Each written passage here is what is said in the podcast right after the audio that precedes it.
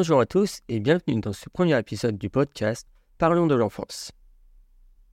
Aujourd'hui, nous allons parler de la verbalisation, son importance et comment la pratiquer, en particulier avec des jeunes enfants. Je commencerai par vous expliquer ce qu'est la verbalisation, puis j'aborderai quand, comment et pourquoi verbaliser auprès de l'enfant. Pour finir, je détaillerai la façon dont l'enfant peut percevoir les phrases d'un adulte et la différence entre une verbalisation positive et négative. Qu'est-ce que la verbalisation? La verbalisation, c'est le fait de décrire par des mots nos pensées et nos actions. Par exemple, je vais maintenant te mettre ton bavoir. La verbalisation repose sur votre façon de parler, et chaque élément doit être réfléchi. Votre vocabulaire, votre intonation, votre rythme de parole, votre expression de visage, et ainsi de suite.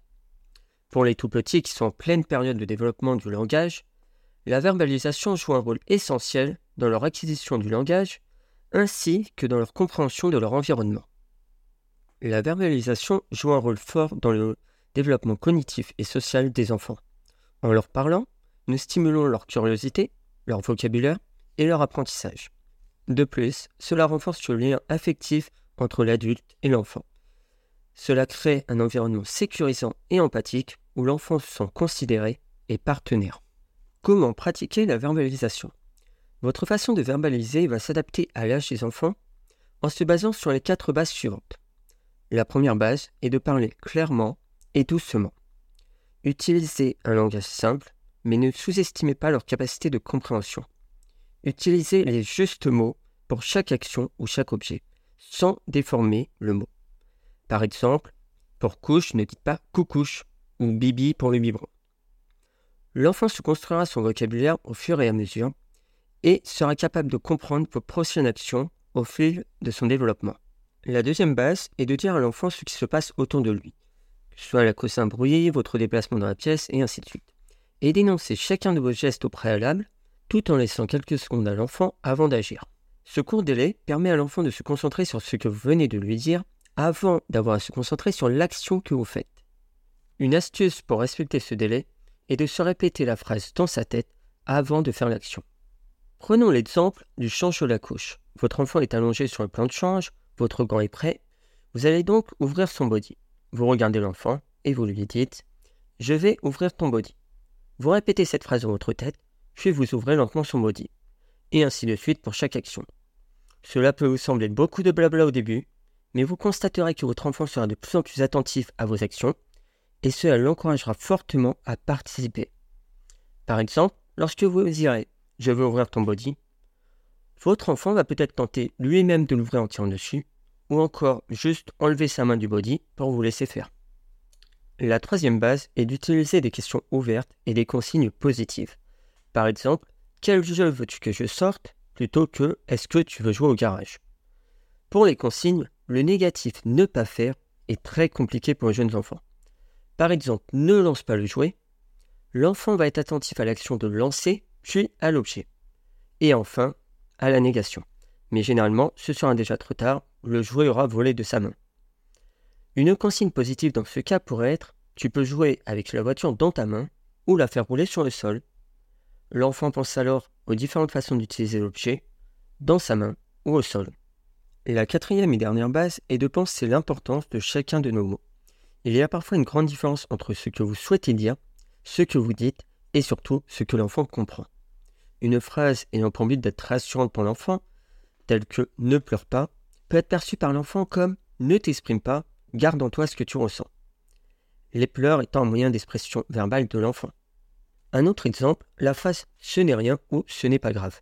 Votre but est bien sûr de rassurer votre enfant sur une situation difficile, une chute par exemple, mais votre enfant peut penser que vous n'y voyez aucune importance, alors que pour lui, c'est un événement important sur lequel il cherche votre accompagnement. Encouragez l'enfant à exprimer ses émotions, y compris les émotions négatives ou les émotions fortes, comme les pleurs ou la colère. Puis verbalisez en mettant des mots sur ce qu'il semble ressentir. Ce bruit était fort, je vois qu'il t'a fait peur l'enfant se sentira alors écouté et surtout compris et accompagné. Pour finir sur l'importance des mots, évitons les étiquettes qui peuvent conditionner le comportement de l'enfant et impacter l'image qui se fait de lui-même. Par exemple, la phrase Tu es très colérique aujourd'hui. Cela peut faire ressentir à l'enfant que quoi qu'il fasse, il est vu comme une colère et non plus comme un enfant. Malgré ses colères d'aujourd'hui, il est avant tout un enfant et exprime d'autres émotions ou comportements dans la même journée. Un autre exemple, si vous dites à une personne, adulte ou enfant, qu'elle est maladroite à chaque fois qu'elle renverse ou fait tomber quelque chose, elle renversera ou fera tomber davantage de choses au fur et à mesure de sa vie. Car à chaque fois qu'elle voudra faire quelque chose, elle aura moins confiance en ses actes et n'arrivera pas à le faire sereinement. Ainsi, en lui disant qu'elle est maladroite, vous favorisez inconsciemment sa maladresse. Quand pratiquer la verbalisation? La réponse est simple, tout le temps. La verbalisation peut se faire dans toutes les situations quotidiennes ou pendant les moments de jeu. Plus vous parlez à votre enfant, plus vous offrez des opportunités d'apprentissage. Chaque action, la vôtre ou celle de l'enfant, chaque événement, bruit et ainsi de suite, peut être accompagné par la verbalisation. De plus, cela contribue au portage psychique de l'enfant, dont je parlerai dans un autre podcast. Il faut cependant faire attention à ne pas déconcentrer ou interrompre l'action de l'enfant, si cela n'est pas nécessaire. Par exemple, votre enfant est en train de faire une tâche délicate, une tour en capla par exemple, et ne cherche pas votre attention à ce moment-là. Il cherche plutôt à se concentrer. En lui parlant, vous de casser cette concentration. Maintenant que j'en ai terminé avec les bases de la verbalisation, j'aimerais aborder le sujet des groupes d'enfants. Lorsque vous parlez à un seul enfant, vous personnalisez vos interactions, vous pouvez suivre son intérêt, adopter votre langage, vous mettre à sa hauteur, essayer de croiser son regard. Mais lorsque vous avez un groupe d'enfants, cela devient un peu plus compliqué. Il faut simplifier vos explications, aller à l'essentiel et essayer de regarder chaque enfant à tour de rôle pour capter leur attention. Pour finir ce podcast, j'aimerais vous parler des signes associés à la parole ou la communication gestuelle associée à la parole. Une idée reçue prétend qu'elle peut remplacer la verbalisation et une autre prétend que cela peut retarder l'acquisition du langage chez l'enfant. Je vais répondre rapidement sur ces deux points, non et non. Les signes associés à la parole consistent à signer des mots-clés dans une phrase, que ce soit une émotion ressentie par l'enfant, un geste du quotidien ou un objet. Il s'agit donc d'un outil complémentaire à la verbalisation. Il est important que le signe soit effectué au même moment que le mot soit prononcé dans la phrase. Cela permet à l'enfant de faire le lien entre les deux. Dans notre vie de tous les jours, nous signons naturellement pour dire bravo, pour pointer du doigt, pour se dire au revoir et ainsi de suite. Cela fait partie de notre langage. Du côté de l'enfant, cela favorise son interaction avec l'adulte, en particulier pour un bébé qui ne parle pas encore.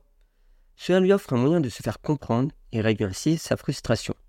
De plus, les études montrent que cela favorise le développement cognitif et une acquisition plus aisée du langage.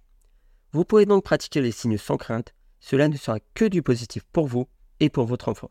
Comme vous l'avez constaté à travers ce premier podcast, la verbalisation est un outil puissant et indispensable pour le développement des jeunes enfants. En pratiquant la verbalisation de manière constante et adaptée à l'âge, vous contribuez à leur épanouissement et à leur acquisition du langage vous contribuez surtout à un environnement stimulant et empathique. Quoi qu'il en soit, rappelez-vous que votre attention est un précieux soutien pour l'enfant. Merci de votre attention et à bientôt pour de prochains podcasts.